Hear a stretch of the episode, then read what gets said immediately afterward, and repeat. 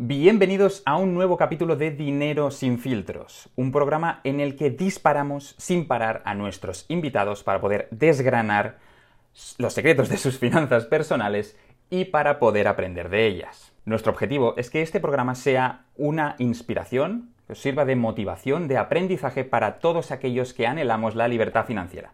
Esto va a ser educación financiera en vena. Hoy nos acompaña un influencer y un emprendedor como la copa de un pino, que a pesar de su juventud ya ha fundado tres empresas. Con todos vosotros, el mismísimo César Rivero. César, un aplauso, por favor. ¿Qué tal? ¿Cómo estás? Oh, ya empiezas sacándome los colores. Ya está, sin problema. Oye, César, em, para toda la audiencia que por lo que sea no te conozca, por favor, preséntate. ¿Quién es César Rivero? Bueno, César Rivero es un emprendedor empedernido, un apasionado y un loco del mundo, del mundo de los negocios y de, crear, ¿no? Yo me considero un, creador.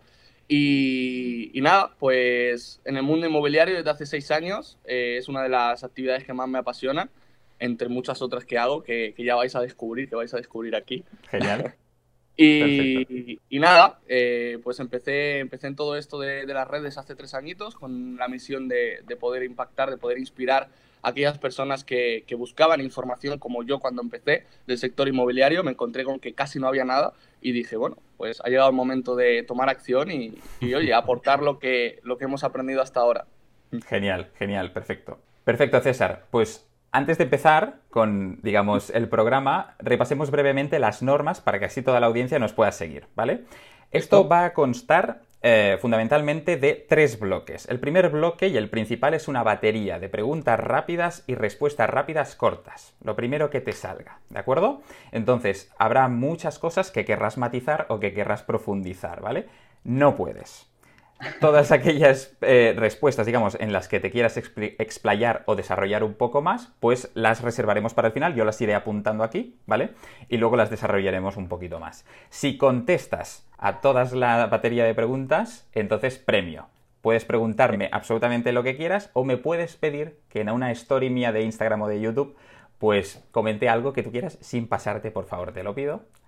Y el último bloque, como ya he mencionado previamente, será ese, esa porción del programa en el que desarrollamos un poco más esos puntos que han quedado pendientes, ¿vale? Perfecto, a por ello. Trato, César, ¿estás listo? Trato hecho. Trato hecho. Perfecto. Yo digo que nací, nací preparado, pero no te pases.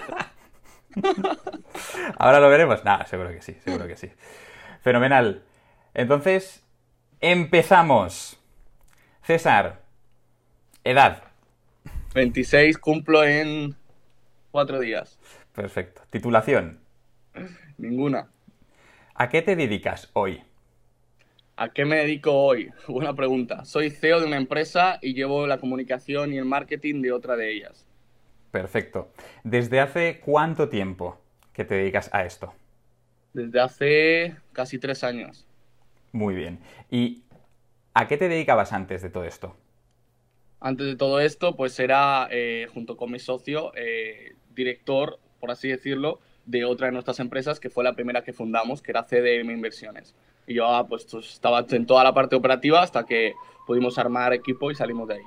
Yo salí de ahí. Genial. ¿Y, antes de CDM Inversiones? CDM en una inmobiliaria eh, que fue donde comencé en el sector. Fenomenal, fenomenal. Eh, ¿Podemos saber en esa inmobiliaria cuánto cobrabas, por ejemplo, más o menos? Sí, yo eh, tenía un sueldo base al principio de 600 euros y luego me daban un porcentaje de comisión por venta cerrada. Muy bien, muy bien. ¿Se puede saber más o menos por dónde andaba esa comisión? Era el 10% de la, de la perfecto, facturación. Perfecto, muy bien. ¿Y eh, en qué momento y por qué decidiste cambiar?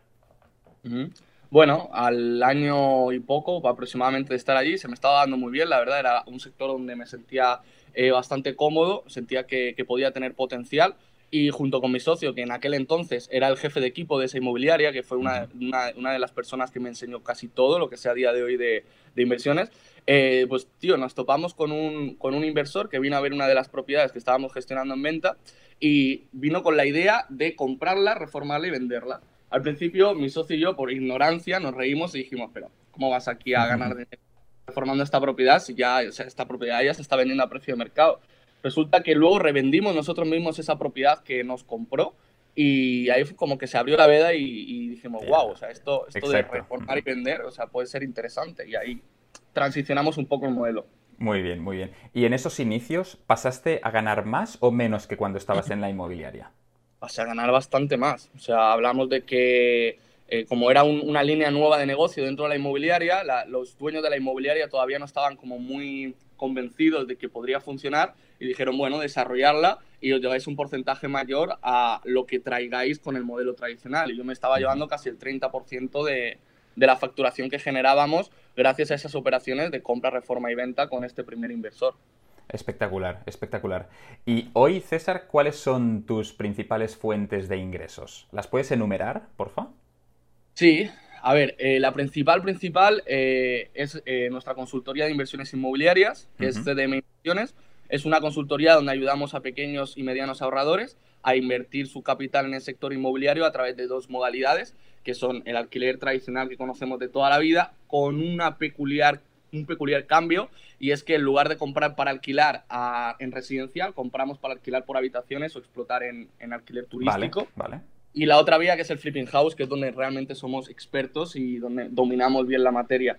Eh, luego tenemos Biflip, que es una Protec, es una empresa que financia las reformas de los propietarios para vender la casa por un precio mayor.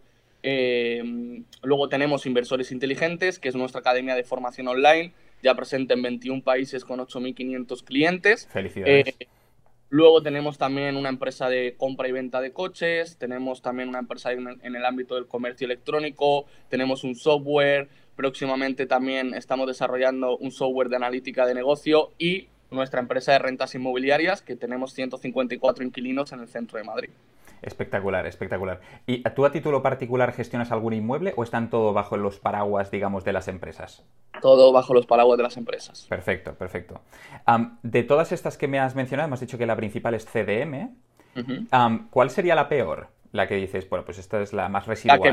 La que, menos eh, está generando ahora mismo es Novomot, que es la, empresa de compra y venta de coches, que es como, o sea, realmente la, la abrí eh, porque mi, padre se ha dedicado a eso toda la vida y, lo estaba haciendo de forma como particular y demás. yo le dije, oye, ¿por qué no lo profesionalizas un poco? Yo te inyecto algo de capital, eh, creas, te creo un buen branding, hacemos un buen marketing y tienes ahí el negocio y a mí me, repartes dividendos una vez al año y ya está.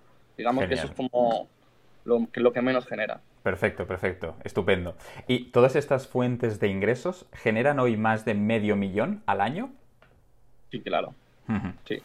Felicidades lo primero. y viene otra. Patrimonio neto. ¿Estamos por encima o por debajo del millón de euros? Por encima del millón. Felicidades por segunda vez. Muy bien. Gracias. ¿Eres libre financieramente? Soy libre financieramente. ¿Qué significa para ti ser libre? Estar donde quiera, cuando quiera, con quien quiera. Eh, no, no privarme absolutamente de nada.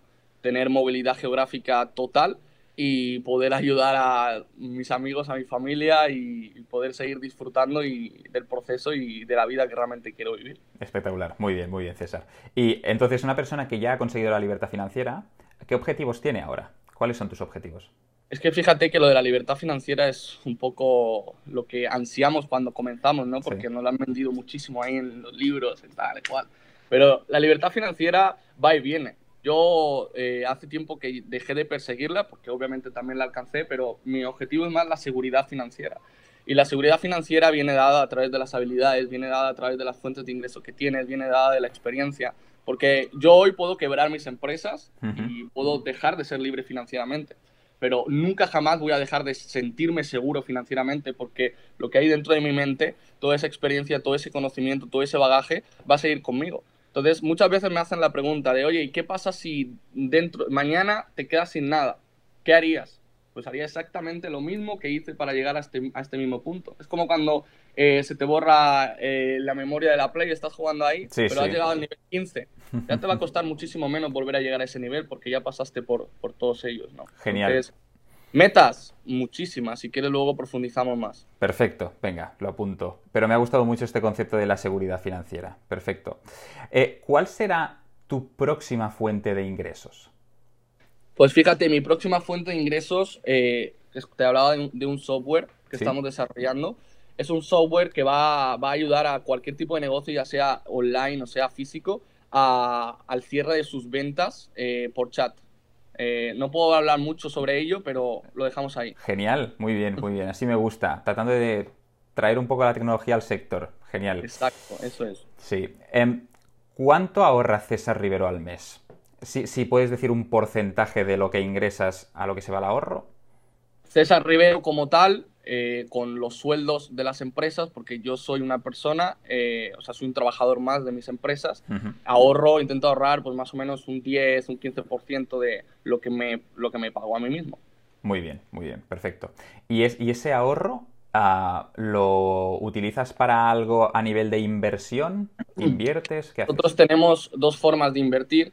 Eh, una como empresa, nosotros como empresa también invertimos en otras familias de inversión, además de crear nuevos negocios, nosotros estamos todo el tiempo eh, retirando dividendos y reinvirtiéndolos en nuevas fuentes de ingreso, en nuevas familias de inversión, pero yo a título personal también hago mis propias inversiones, entonces digamos que esos porcentajes que eh, retiro ¿no? o que guardo todos los meses los destino a inversiones propias. Ah, genial. Luego te, luego te atacaré por ahí. Perfecto. ¿Cuándo compraste tu primer inmueble? primer inmueble lo compramos en el 2016. 2016, o sea, es bastante reciente, bastante reciente, perdón. O sea, muy bien. Y, hoy cuántos inmuebles en total tenéis en propiedad, aunque sea dentro de las empresas? En propiedad no tenemos inmuebles, nosotros no, no compramos para generar patrimonio.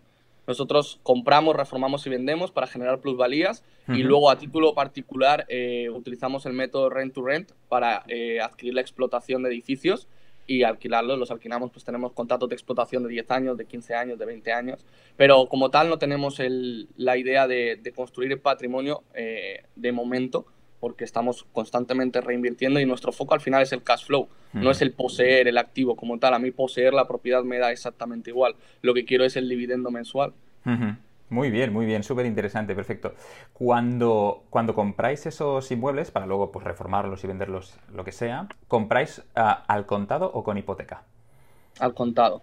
Muy bien, luego también te voy a preguntar. Y me has dicho que en la totalidad de todas estas inversiones y compras lo realizáis a título de sociedad, no a título personal, como sociedad.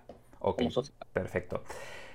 ¿Qué tipo de inmuebles son? Esos que compráis? ¿Son mm. viviendas, son plazas de garaje, son oficinas, edificios enteros? ¿Qué son? Son viviendas, eh, principalmente un 95% son viviendas. Eh, también hemos comprado locales, hemos hecho cambios de uso, eh, pero casi todo es residencial, edificios y, viviendas. Fenomenal, fenomenal. ¿Y la rentabilidad media de esas operaciones que tenéis?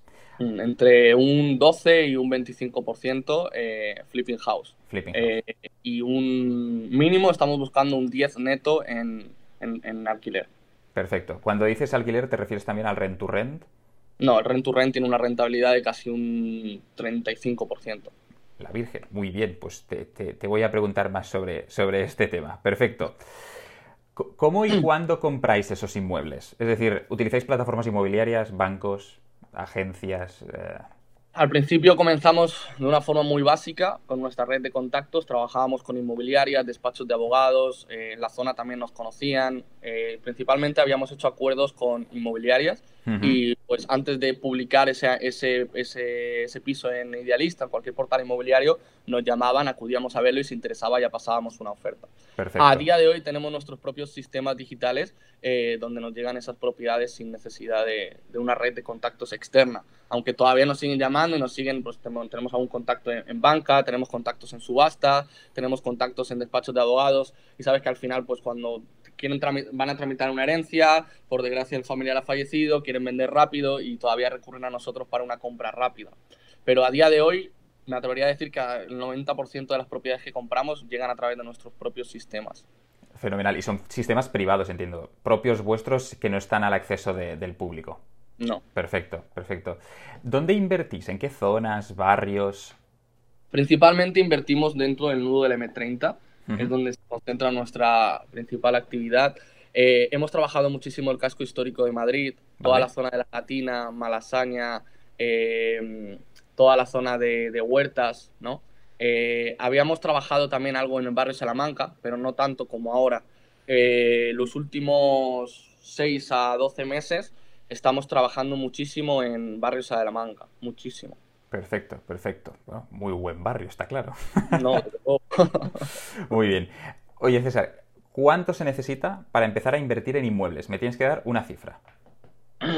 Pues que es muy genérica esa pregunta. Depende del inmueble y depende de la finalidad de la compra. Si quieres, por ejemplo, eh, comprar para alquilar eh, en una zona media, pues vas a necesitar unos 150.000 euros a lo mejor, por ejemplo, aquí en Madrid, para comprar algo pequeñito de un dormitorio eh, y poder alquilarlo alrededor de los 600 euros, cosas así. Para hacer un flip, pues depende, depende también muchísimo, pero aquí en Madrid mínimo 200.000 euros para, para hacer una buena, una buena operación. Muy bien, muy bien, perfecto. Mucho capital. Luego también eh, preguntaré alguna cosa más. Normalmente, de media, ¿cuántas ofertas lanzáis al mercado hasta que os aceptan una? Nosotros estamos lanzando una media de 50 ofertas semanales. 50 semanales y esto se traduce en cuántas... En cuatro compras mensuales aproximadamente. Muy bien, o sea, 10, un poquito más de 10 ofertas por... Perfecto, perfecto. Y en base a tu experiencia, eh, ¿cuál es el secreto para invertir en inmuebles con éxito? Yo pienso que no hay un secreto como tal, sino conocer los, los, distintos factores que influyen en una operación y volverte obseso y, y, hacerlo una y otra vez. ¿no? al final no hay, no hay más que eso, no hay más que práctica. Las primeras operaciones no nos salieron del todo bien y muchas operaciones no nos han salido bien.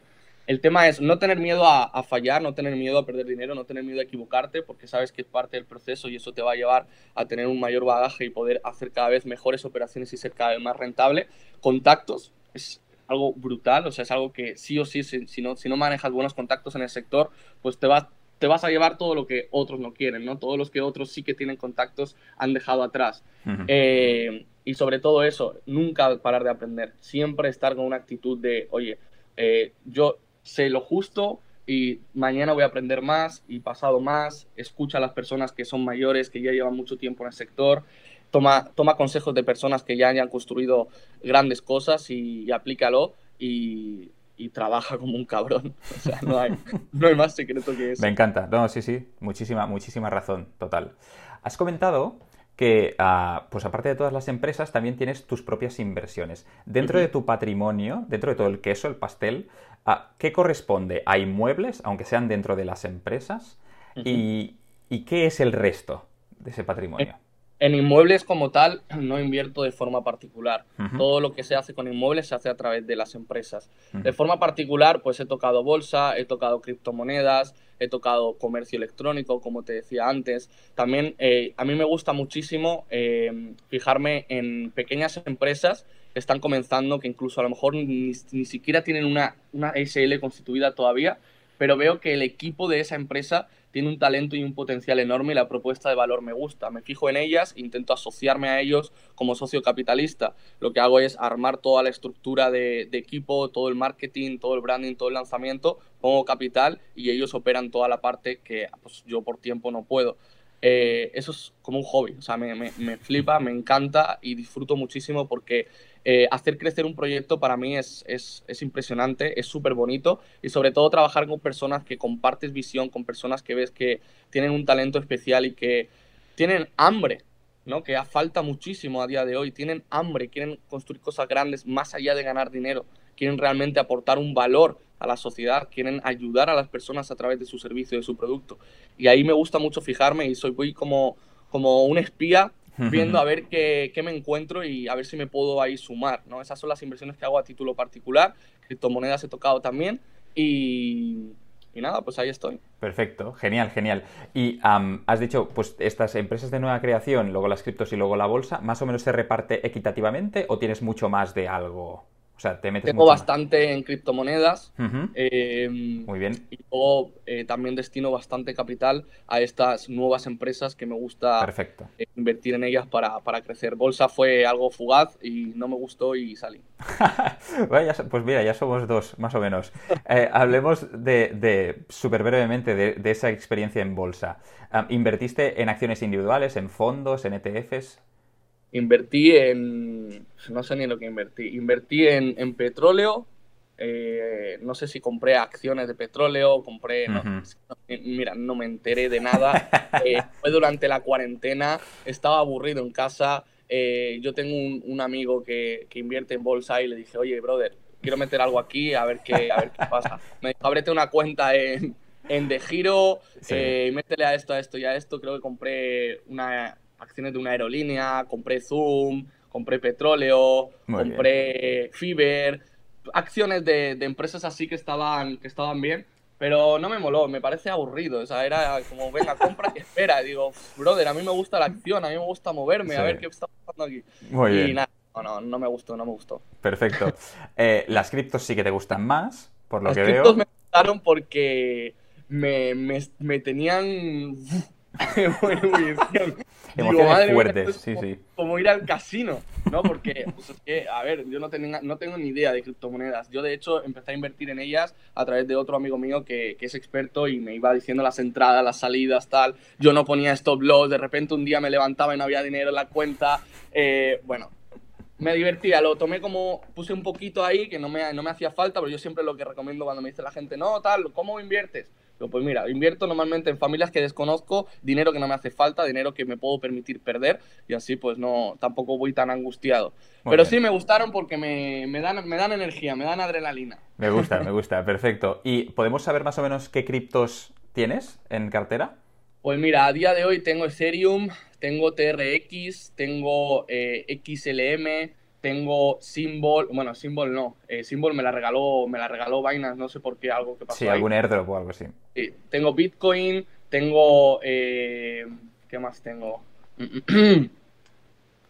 bueno, eh, Stellar, bueno, a ver. Sí, sí, ya que estamos, perfecto. Bitcoin, Polkadot, Iota y Solana. Perfecto, perfecto, genial. O sea que te has metido eh, en, todas partes, pero muy bien, muy bien. ¿Y cuál es, de todo eso que tocas a nivel de inversión, cuál es tu activo favorito para invertir? Los inmuebles. Los inmuebles. ¿Qué tipo de inmuebles? ¿Qué características concretas? A mí me gusta mucho, eh, en concreto, el tema de edificios. Me gusta meterme en la compra de un edificio que esté ocupado, que esté devastadísimo, que tengan muchos problemas, ya no solo ocupado a nivel de ilegalmente, sino ocupado con inquilinos, el hecho de ir a negociar con los inquilinos, negociar su salida, eh, hacerles un buen trato para indemnizarlos y llevártelos a otro sitio, entrar, armar toda la parte del proyecto de, pues por ejemplo, el último edificio que hicimos pusimos, instalamos hasta el ascensor me mola, me mola eso, me mola el proyectos así ya un poco más grandes eh, y luego dividir, dividir las propiedades de forma unitaria y venderlas uno a uno como, como si fuera una obra nueva. Me mola un montón y sobre todo me gusta ese, ese cambio, ¿no? Esa, esa, como decía yo, el amor, el cariño que le pones al... Total. A, la reforma, a la transformación me parece brutal, me parece brutal porque es como algo que no es, no es ya casi estaba inexistente, algo que había perdido toda su magia, había perdido todo, eh, le das una nueva vida, ¿no? Y me parece, me, gusta, tío. es, bonito, es muy bonito esa parte, sobre todo, y, además lo puedes ver, lo puedes tocar, lo puedes mejorar. Es, a mí me gusta lo tangible. Total. ¿Hay algún activo a día de hoy que te esté dando pérdidas? Sí, pues teníamos eh, concretamente durante cuarentena siete propiedades eh, estábamos explotando en alquiler turístico eh, y pues obviamente el turismo durante, durante la pandemia pues ya habíamos visto lo que ha pasado. Y me estaban dando pérdidas y las tuve que dejar, tuve que cancelar los contratos con los, con los propietarios y perdí bastante porque hicimos una hicimos acabamos de hacer inversiones en reformas en, en esas propiedades y tuvimos que dejarlas porque era, era insostenible y no y como alquiler residencial por, por hibernar el, el activo no Mm, es que estábamos en pérdidas y dijimos, aceptamos barco y ya está. Por las que salieron bien, por las que salieron mal. Eh, y ahora mismo no, no, no estamos en pérdidas en, nada en concreto. Perfecto. Bueno, tuve, en las criptos sí que tuve ahí una caída. Eh, todos, pero... yo creo que estamos, todos ahí lidiando. Estamos todos, exacto. Sí, sí. Perfecto. César, em, has dicho que tienes tres empresas, CDM, Inversores Inteligentes y Biflip que es la, de reciente creación. Em, ¿Cuál de las tres crees que va a ser la más rentable?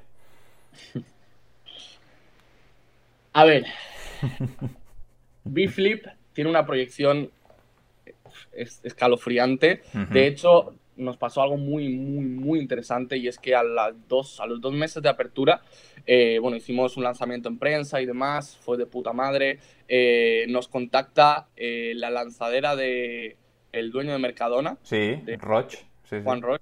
y nos contacta Hausers. Hostias. Sí, sí. Sí, Hausers. proponiendo colaboración y proponiendo levantar una ronda de financiación y, trabajar en conjunto. Pues al, final eh, suele pasar cuando, cuando, cuando sales a, mercado con algo nuevo, con algo disruptivo y tal, pues están como los típicos ahí que llegan y dicen, a ver, ¿qué es lo que puedo sacar de aquí o cómo va esta gente y demás?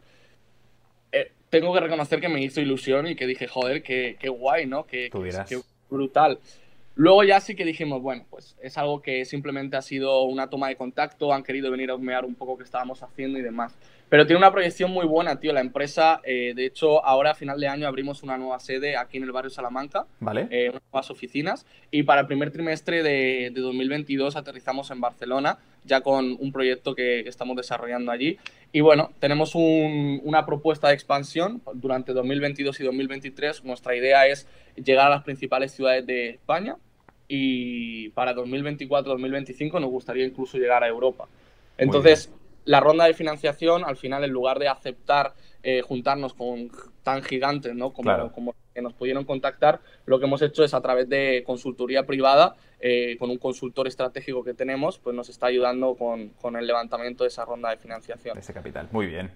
Es un proyecto que me encanta y que sé que va, va, va a dar mucho de qué hablar y que va, y que va, va a ser muy top pero inversores inteligentes, pues también, porque, claro, o sea, al final es un negocio muy escalable, creo que prestamos una, mm, una educación buenísima, eh, tenemos muchísimos éxitos dentro de la academia, o sea, literalmente todos los días sale un nuevo caso de éxito, un nuevo alumno que tiene resultados y cada vez somos más grandes, cada vez hay más clientes, cada vez nos conocen más. Entonces, bueno, yo creo que van a ir ahí compitiendo la una con la otra. Muy bien. Y en algún momento alguna se desmarcará pero digamos que esos son los dos proyectos que más creo que van, más van a generar. Perfecto, genial, genial, estupendo. Seguiremos de cerca a Biflip. A, mí personalmente me, gusta mucho la propuesta de valor. En tu libro, El método Rivero, hablas sobre invertir desde cero euros con dinero de otros. Correcto. explícanos cómo funciona eso en la práctica, así como a modo de resumen. Ok. Al final, todos tenemos un valor que aportar. El dinero es parte de ese valor. Pero para mí es lo que menos vale. Aunque 100% necesario en una operación, sin él no vas a poder acceder, pero hay factores y valores mucho más importantes en una operación. Para mí, el conocimiento, el tiempo y la información. Con información me refiero a poder atacar a una oportunidad, es poder tener acceso a una oportunidad. Gente con dinero hay mucha. Gente que sabe cómo multiplicar ese dinero no hay tanta. Correcto. Gente con dinero que sabe multiplicarlo, también. Hay menos, pero la hay. Pero gente con dinero que sabe multiplicarlo y que tiene la oportunidad al alcance de su mano para poder multiplicar ese dinero, hay menos todavía. Entonces nosotros dijimos, wow, eh, personas con ahorros, personas que tienen su dinero parado en el banco, personas que confían y eligen el sector inmobiliario como su principal eh, familia de inversión para rentabilizar ese capital, pero con sus empresas, con sus trabajos, con su vida y a lo mejor con una eh, escasez de conocimiento en el sector inmobiliario, sobre todo un sector que es que, o sea, no sé si has estado mezclado en él, pero la gente viene tener ni idea. O sea, yo como agente inmobiliario, cuando, cuando vendía pisos, la gente me venía diciendo, no, es que quiero comprar esta casa como inversión. Y tú hacías los números y decías, pero qué inversión, pero qué inversión, pero si le vas a perder dinero incluso. Entonces dijimos, aquí hay un nicho y es ayudar a que las personas realmente puedan comprar algo que les sea rentable. Y ahí decidimos crear la consultoría. Entonces, ¿qué, qué, claro, pues entonces, ¿qué aportamos? Aportamos conocimiento porque sabemos cómo ser rentables en el sector inmobiliario, aportamos información porque tenemos acceso a oportunidades que la gente de a pie no tiene y aportamos el tiempo y toda la infraestructura para poder desarrollar esa operación. ¿Qué aporta la otra persona? El dinero.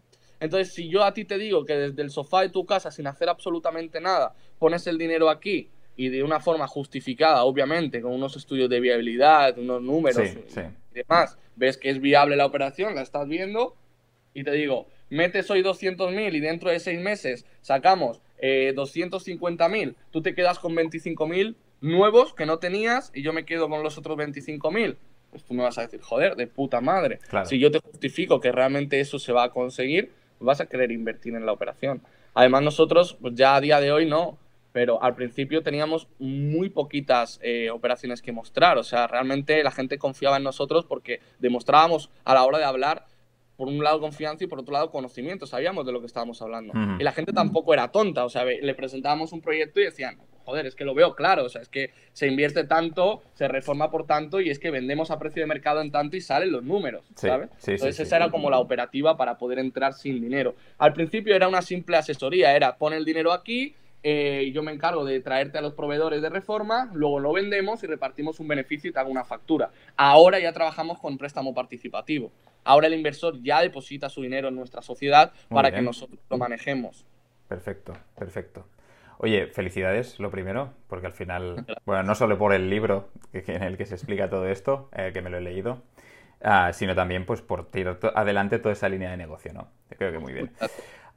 hay muchos inversores inmobiliarios eh, eh, en las redes, muchos en YouTube, en Instagram, pero ah, digamos que te, digamos, hay una diferencia casi abismal entre donde estamos más o menos todos, yo me pongo dentro, pero no, no, soy un inversor ni mucho menos como, como vosotros, pero ¿y tú? ¿no? Eh, estamos hablando de que en Instagram pues 85.000, una cosa así, seguidores incluso más, más de 85.000, en YouTube casi 40. Ah, ¿Qué crees que te hace diferente al resto? ¿Por qué tú creces más y los otros menos? Pues mira, primero porque no tengo pelos en la lengua y digo las cosas claras y como son. no transformo, no camuflo, no vendo mierda. Eh, y siempre he sido sincero y he sido auténtico. Y la autenticidad es lo que más le gusta a las personas. Se paga. Se paga. Porque realmente el mundo de las redes sociales da asco. Eh, está lleno de, de, personajes que realmente no son ellos. Eh, siempre intentando camuflar o intentar quedar bien ante las demás personas. Y yo soy una persona que me considero sincera, me considero y digo, pues tío, si yo soy así, yo soy así, yo hay días que me muestro, estoy de fiesta, otros días estoy en la ducha pegando gritos como un loco y voy todo tatuado, voy... es que me da igual, porque yo sé lo que hay aquí, yo sé lo que hay aquí, yo sé lo que valgo, yo sé lo que puedo aportar al mundo. Entonces tengo que esconderme detrás de una máscara. Y yo creo que eso es algo que a la gente le gusta muchísimo, porque dice, joder, este tío es de verdad, este tío es auténtico.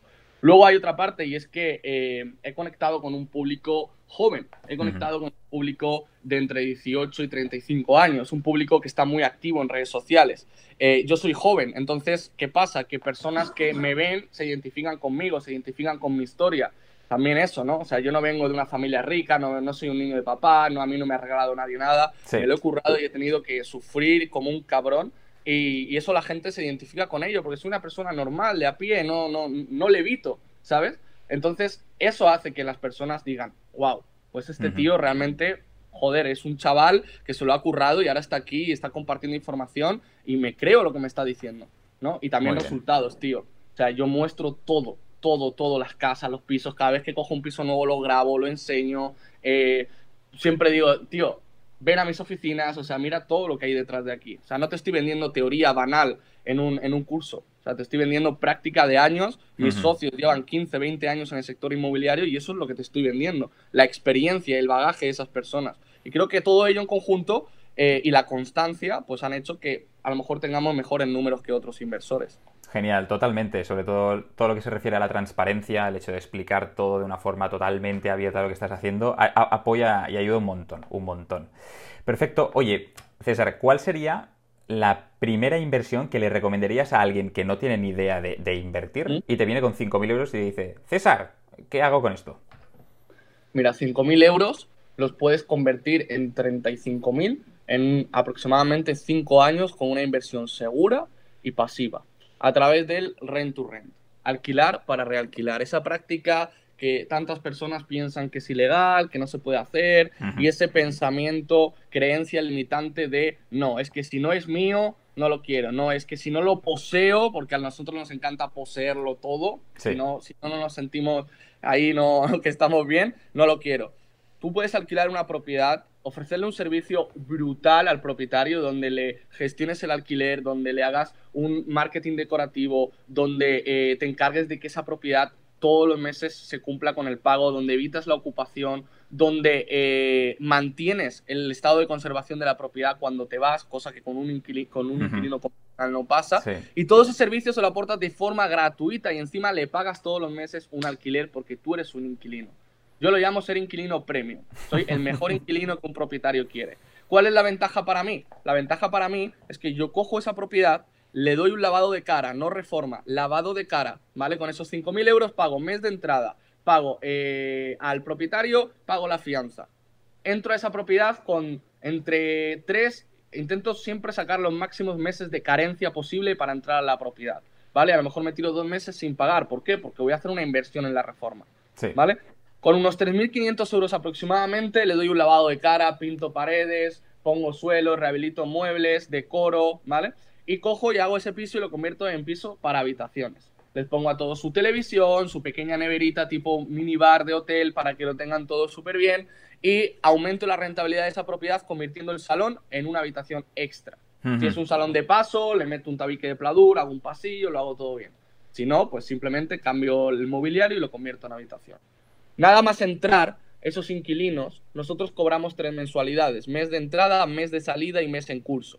El mes de salida, yo lo llamo, esto es un sistema que se llama sistema italiano. El mes de salida lo cobro por adelantado, el último mes que van a estar en esa propiedad yo lo cobro cuando entran.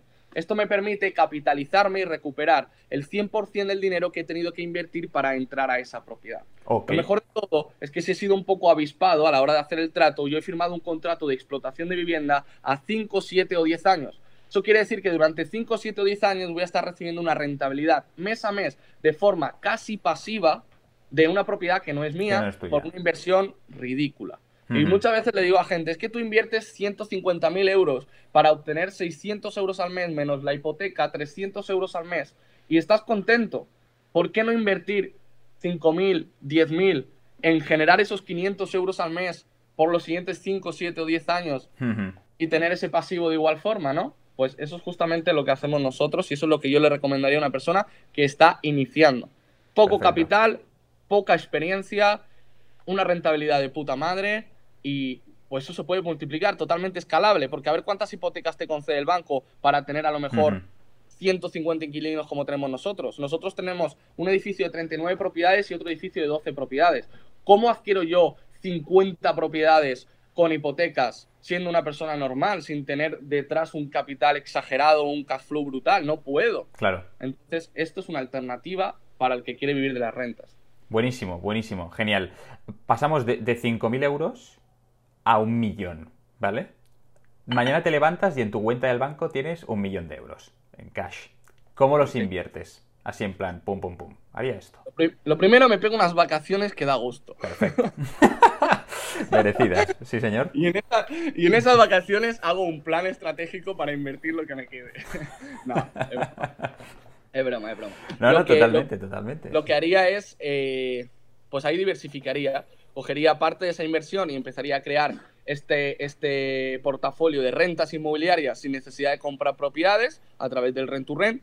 Atacaría edificios sobre todo e intentaría firmar acuerdos de explotación a 15, 20 años entraría al edificio, rehabilitaría el edificio, intentaría sacar el mayor número de habitaciones posibles y crearía una marca alrededor de ese edificio. Por ejemplo, lo que haría es darle un buen branding, eh, haría marketing digital para atraer inquilinos y que quisieran vivir ahí, le daría un toque co-living, le daría un toque de, eh, por ejemplo, de, de tribu Ah, eh, fíjate que el comportamiento de las personas cambió de comprar para presumir a comprar para pertenecer. El hecho de pertenecer a algo a la gente ahora mismo le flipa. Crearía un movimiento alrededor de ese edificio para que tuviésemos sobre demanda y poder poner precios más altos que cualquier otra habitación, dándoles servicios extra como a lo mejor tappers, eh, como si se sintieran en casa, les, haría servicio de lavandería y crearía ahí como una, una comunidad de puta madre, incluso enfocada a nómada digital, emprendedor, lo anicharía incluso, ¿no?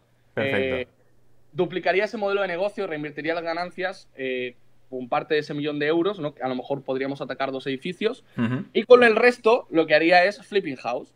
Intentaría acceder a una operación a lo mejor eh, con un pago aplazado, con una condición resolutoria, donde pudiese entregar una cantidad inicial tomase posesión de esa propiedad y no tuviese que entregar el resto hasta después de la reforma y venta. Me reservaría los derechos de ceder ese contrato a un tercero para poder hacer la operación con menos capital y con ese medio millón haría una operación grande a través de estrategias de inversión, estrategias de pagos aplazados y demás. Por ejemplo, podría combinar esas dos modalidades. Fenomenal, fenomenal, perfecto. Muy bien, César. Elige una, ¿vale? Y te tienes que mojar. Ok. Tienes que quedarte con una, la otra desaparece en esta primera. ¿Tu marca personal o tus empresas?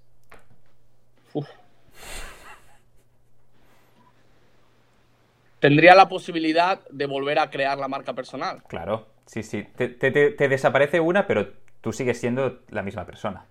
Las empresas. Perfecto. ¿House flipping o comprar para alquilar? House flipping. Estamos empezando con house flipping, ¿vale? ¿Monto una sociedad o invierto como particular? Montas una sociedad porque tiene beneficios fiscales en la compra por ejemplo, ITP reducido en Madrid 4% menos. Eh, y bueno, también tenemos beneficios a la hora de tributar. Como persona física te van a joder la vida, como sociedad también, pero menos. efectivamente, efectivamente. ¿Invertir en plazas de parking o trasteros? Depende de la zona. Eh, hay zonas donde el parking es escaso y puedes hacer una muy buena inversión, como por ejemplo zona centro, cosas así. Y luego incluso hay otras zonas donde los pisos son muy pequeños y el hecho de alquilar trasteros puede ser también muy rentable porque no tiene espacio en casa. Depende de la zona. Mm, si quieres que te elija una, te la elijo, pero no la, no la elijo en base a nada. Perfecto, perfecto. ¿Invertir en locales en 2021, locales comerciales, sí o no? Sí. 2021, seguimos. ¿Hipoteca a tipo fijo o a tipo variable? Fijo. Muy bien. ¿Invertir en pareja, sí o no? ¿En pareja? En pareja. O sea, tener novia o novio. Eh, exacto, sí, sí, e invertir eh, conjuntamente. Claro, por supuesto, creo que tener una persona al lado que tal, pues está de puta madre. Genial. ¿Like o subscribe? Like o subscribe. Sí, señor. Pues me da igual. Si vienes y te gusta, haz lo que quieras. las dos, amigos, las dos. Las dos. ¿Comprar con hipoteca o al contado? Eh, depende. Yo, por ejemplo, no compraría con mi dinero. Eh, ahora, depende de la operación, es que es como todo. Con hipoteca. Ok. Con la que está cayendo, ¿invertir en alquiler turístico, sí o no? Sí. Muy bien, valiente. ¿Robert Kiyosaki o Gran Cardone? Gran Cardone. Muy bien. Declaración de la renta. ¿Me la hago yo? Que me la hagan. Que me la hagan. Por favor.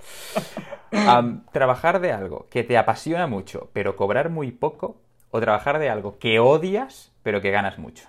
Trabajar de algo que odias, gana mucho, cambia algo que ganes poco y te apasione e invierte ese dinero para crear un negocio.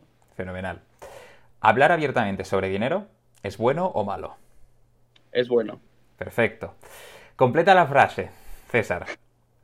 La mejor manera de hacer crecer mi capital o ganar dinero hoy es... Invirtiendo en el sector inmobiliario. Bien. Lo mejor de invertir en inmuebles es... Que te lo pasas como un niño pequeño.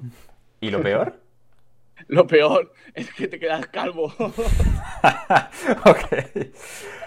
Las, las agencias inmobiliarias son... El peor negocio que existe en el siglo XXI. Hostia, muy bien. Ahora te voy a preguntar un poco. El mayor riesgo de un inversor que hace house flipping es... No comprar de la forma adecuada. Perfecto. Un error habitual en la inversión inmobiliaria sería... Comprar porque te gusta eh, y porque tú vivirías ahí. Muy bien. Me En toda tu vida de inversor, emprendedor, me arrepiento de... Me arrepiento de no haber accedido a más operaciones que pasaron por mi lado y que por miedo no accedí. Muy bueno. La mayor cagada, César, en tus inversiones. una que digas, hostia, aquí le. Madre tuvimos, Un, tuvimos un piso de 180 metros cuadrados en la calle Leganitos, eh, aquí justo detrás de Gran Vía, eh, y una cagada más tonta, más absurda. Eh, una calle que está llena de putas y, de, y llena de chinos, que no tengo nada en contra de los chinos, pero las personas que venían a comprar allí pues no estaban de acuerdo, no me les molaba. Está todo lleno de locales chinos, eh, un montón de, de, trapicheos y tal, y pues hicimos una compra impulsiva, tío. Nos dejamos llevar por la zona en sí, porque estaba detrás de Gran Vía, una casa súper grande, también nos vendieron la moto de que se podía segregar, luego resulta que no. Cosas de inversor novato y de creer que pues todo es fácil y nada, pues fue una cagadísima, casi 14 meses el piso en venta y al final le perdimos 20.000 euros. Bueno, como mínimo, al final, las gallinas que entran por las que salen. El coste de oportunidad porque tuvimos parado 700.000 euros durante 14 meses. Total, total. ¿Y tu mayor acierto? Mi mayor acierto fue.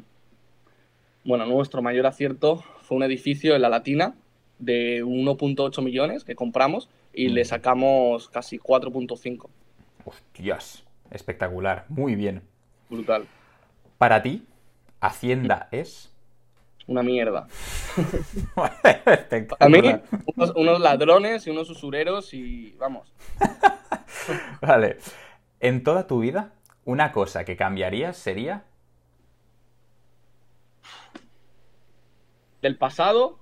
De lo que tú consideres en esta pregunta.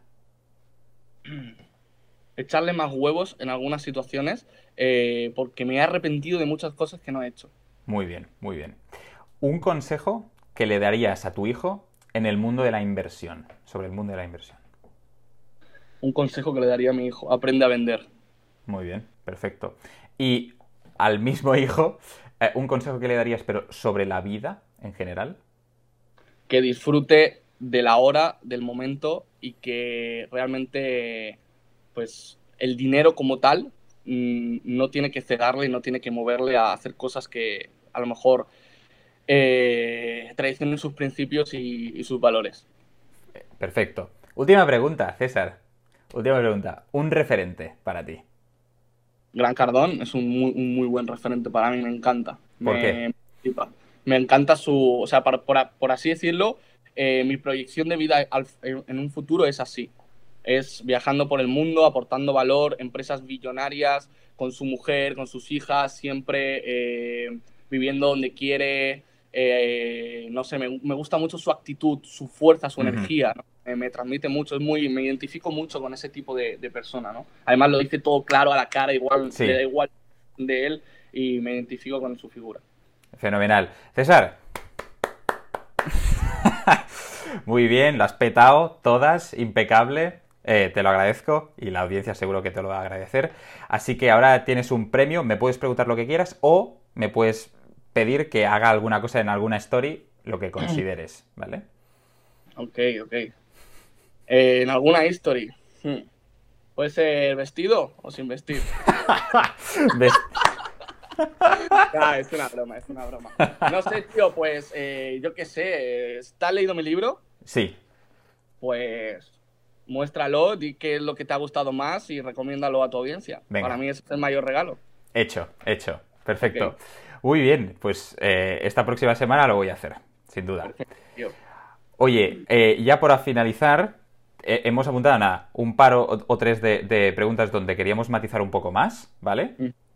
Y, ya terminamos. A ver, lo primero, lo primero que teníamos por aquí era que tú me has dicho que compras al contado y no con hipoteca, ¿vale? Y he apuntado, ¿por qué? ¿Por qué no con hipoteca? Porque para hacer flipping house, al final, eh, los tiempos pues son los que son, ¿no? A lo mejor sale todo bien en seis meses, has salido de la operación. Pero al final pedir una hipoteca para luego cancelarla, los costes de cancelación eh, y demás, para mí no tiene sentido. Además que es que mi modelo de negocio consiste en multiplicar el capital que ya tiene un ahorrador. Entonces no, no necesito que pida una hipoteca, ya tiene el dinero. Perfecto. No trabajo con hipotecas, salvo que hagamos algún plan estratégico para comprar eh, apalancándonos en dinero del banco. Ahí sí. Pero para mi negocio principal de Flipping House no usamos hipotecas. De hecho, yo no le recomiendo al, tipo cuando me viene y me dice, pide una hipoteca. Digo, si no tienes el dinero, mejor lo hacemos en otro. Prefiero trabajar con, con capital del cliente. Muy bien, muy bien que al final no es capital vuestro, sino que gestionáis capital de, de, otros, pero fenomenal, fenomenal, perfecto. También has comentado que de las rentabilidades medias que sacas en vuestras operaciones, dependiendo de la modalidad, pues si es house flipping son unas, ¿no? Hasta el 25% comentabas. En rent to rent has comentado un 30%, un 35%. Y más, es que imagínate, tú inviertes 5.000 eh, y le sacas 6.000 al año. De locos. Es una locura. es que dime tú qué, casa compras con hipoteca y te da un... O sea, es que es imposible. No, no, no hay, no hay opción. Por eso yo apuesto por ese modelo. Genial. Es un modelo súper interesante que está cogiendo mucha fuerza, mucha gente preguntando. Em, a la práctica, eh, ¿cómo se hace esto del rent to rent? Es decir, ¿existe por en medio un contrato de explotación? Eh, ¿Qué cosillas así, los bullet points, los puntos principales para llevar a cabo? Principales, una propiedad que tenga más de tres habitaciones. Sí. Preferiblemente que podamos transformar el salón en una cuarta habitación. Zonas de alta demanda como por ejemplo cercanas a universidades, fábricas, polígonos industriales, oficinas, zonas céntricas y demás, em, entender que estás prestando un pedazo de servicio al propietario, saber mostrarle ese valor y hacerlo legal a través de un contrato de explotación de vivienda para que pues, realmente el negocio lo estés haciendo bien y puedas tributarlo y puedas, puedas hacer las cosas como se debe. Perfecto, perfecto, genial. Cuando has hablado de Bflip, en, la, en la propuesta de valor de la página web, a, mí me explotó un poco la cabeza porque pone que es house flipping, es decir, pero que el coste de la reforma no la asume el cliente. Explícanos esto porque a mí me peta un poco. Tú eres un propietario que quiere vender su casa. Sí. Las opciones que tienes en el mercado es o la vendes por tu cuenta te la compra un inversor o te la compra un particular que te intenta bajar el precio hasta la saciedad porque tu casa está en un estado de conservación pésimo y le pierdes dinero a tu casa. O tardas un montón en venderla y al final le pierdes dinero a tu casa. Opción 2, se la dejas a una inmobiliaria que te va a gestionar, supuestamente te va a traer un comprador de puta madre, van a abrir la puerta de casa y por abrir la puerta de casa y ponerte un anuncio te van a quitar 20.000 euros. Vas a perder el dinero. Además que por vender más rápido van a aplicar técnicas agresivas que se, emplean dentro del mercado para hacer rebajas hasta que la propiedad toca precio de mercado y se vende así, cosa que podría haber hecho él mismo. Claro. Tercera opción, aumentas el valor de esa propiedad y la vendes por más dinero, generando hasta un 35% de revalorización. Pero ni tienes el conocimiento ni tienes la pasta para reformar tu casa. Entonces llega Biflip y te financia la reforma te pone el dinero, te da dos, propuestas de reforma a través de un equipo de profesionales, de arquitectos, reformamos de lujo, o sea, invertimos en algunas propiedades hasta 200.000 euros, sí, porque el, estudio lo, da y se puede hacer. Sí. Decoramos, hacemos un plan de marketing de venta, un plan de marketing de verdad. No publicamos en Idealista y abrimos la puerta y esperamos la visita. Traemos al comprador. ¿Por qué? Porque vamos a éxito. Entonces, ¿qué ocurre? Yo tengo un plazo para vender esa propiedad y quiero recuperar la inversión que hice, porque he metido 150.000 euros en tu reforma, quiero vender. Entonces yo me mato por vender esa propiedad. Tú ganas más de lo que ibas a ganar si la vendieras eh, como estaba, y yo gano un porcentaje de ese excedente que hemos generado gracias a la revalorización. Buenísimo, buenísimo. Muy bien. ¿Y, y tú con qué, personalmente, tú César, con qué te quedas? ¿Con el house flipping? O sea, hablando de B-flip y tal, o con el rent to rent? Uf, es que es muy difícil, es como elegir entre mi novia y mi madre. pues elige. Depende para qué. A ver, yo creo que el éxito de un inversor es la combinación de ambas modalidades. Entonces, es que no me puedo quedar con una o con otra. Muy bien, muy bien. Fenomenal. Perfecto. Sí, señor. te he visto muy valiente también cuando te he dicho, oye, invertir en 2021 en locales comerciales y has dicho, sí, con la que está cayendo, con el tema de también de, del e-commerce, ¿no? que cada vez pues hay menos demanda. Eh, ¿Por qué sí ese sí tan rotundo? Porque sí, depende del local y depende del proyecto que se pueda hacer en ese local. Mi sí rotundo es un local devaluado por la que está cayendo, en una calle secundaria más devaluado, el comercio electrónico ganando cuota de mercado, por lo que un local que antes compraba en 100.000 es muy probable que ahora en 45 pueda comprarlo y me lo vendan. Ahora, ¿qué condiciona la compra de ese local? Que yo pueda desarrollar un proyecto de cambio de uso. Yo puedo darle un cambio de uso al local y convertirlo en residencial y a mí ese local me va a dar una excelente ganancia, brutal, multiplicamos por 10 lo que nos ha costado. De hecho, no te hace falta ni siquiera meterte en la obra. Puedes hacer algo buenísimo y es, localizo el local, hago una super estrategia de compra. Lo compro muy por debajo de mercado por la situación que estamos atravesando. Voy con mi equipo de arquitectos. Controlo y levanto un proyecto y veo que el, el ayuntamiento me permite el cambio de uso. ¿Me lo permite? Genial. Vendo el proyecto. Entonces, yo a lo mejor he comprado en 45, ponte que con trámites y demás me he gastado 55, más impuestos me he gastado 60, por poner un ejemplo. Yo con un proyecto de cambio de uso aprobado, yo a ese local lo puedo vender perfectamente, no sé, en 90, sin hacer absolutamente nada. He ganado 30.000 euros por un trámite. Eso es una forma de invertir en el sector también, de generar una plusvalía sin necesidad de meterte en una superoperación. Por eso digo sí rotundo, pero condicional. Genial.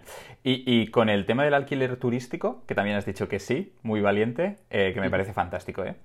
¿No habéis sufrido mucho este año?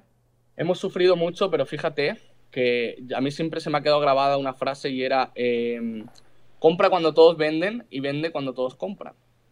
Entonces, eh, ahora mismo tenemos una fuga en el sector turístico. Total. La competencia se está reduciendo y han aparecido gangas realmente. Nosotros hemos comprado un hostal con una condición resolutoria a 10 años, un hostal valorado solo como propiedad en 1.5 millones de euros. Lo hemos comprado por menos de un millón de euros, entregando 100.000 euros ahora y una cuota mensual. y lo que hacemos es hibernarlo. Yo lo llamo hibernarlo. ¿Qué es hibernarlo? Es cambiarle la dinámica, cambiarle el modelo. En lugar de alquilarlo por eh, turístico, lo alquilas en por habitaciones, que siempre vas a tener gente, le generas muy poquita rentabilidad, pero lo vas pagando. Es un activo súper tranquilo. Dentro de 10 años tendremos un activo revalorizado a lo mejor en 2 millones de euros que nos ha salido gratis prácticamente.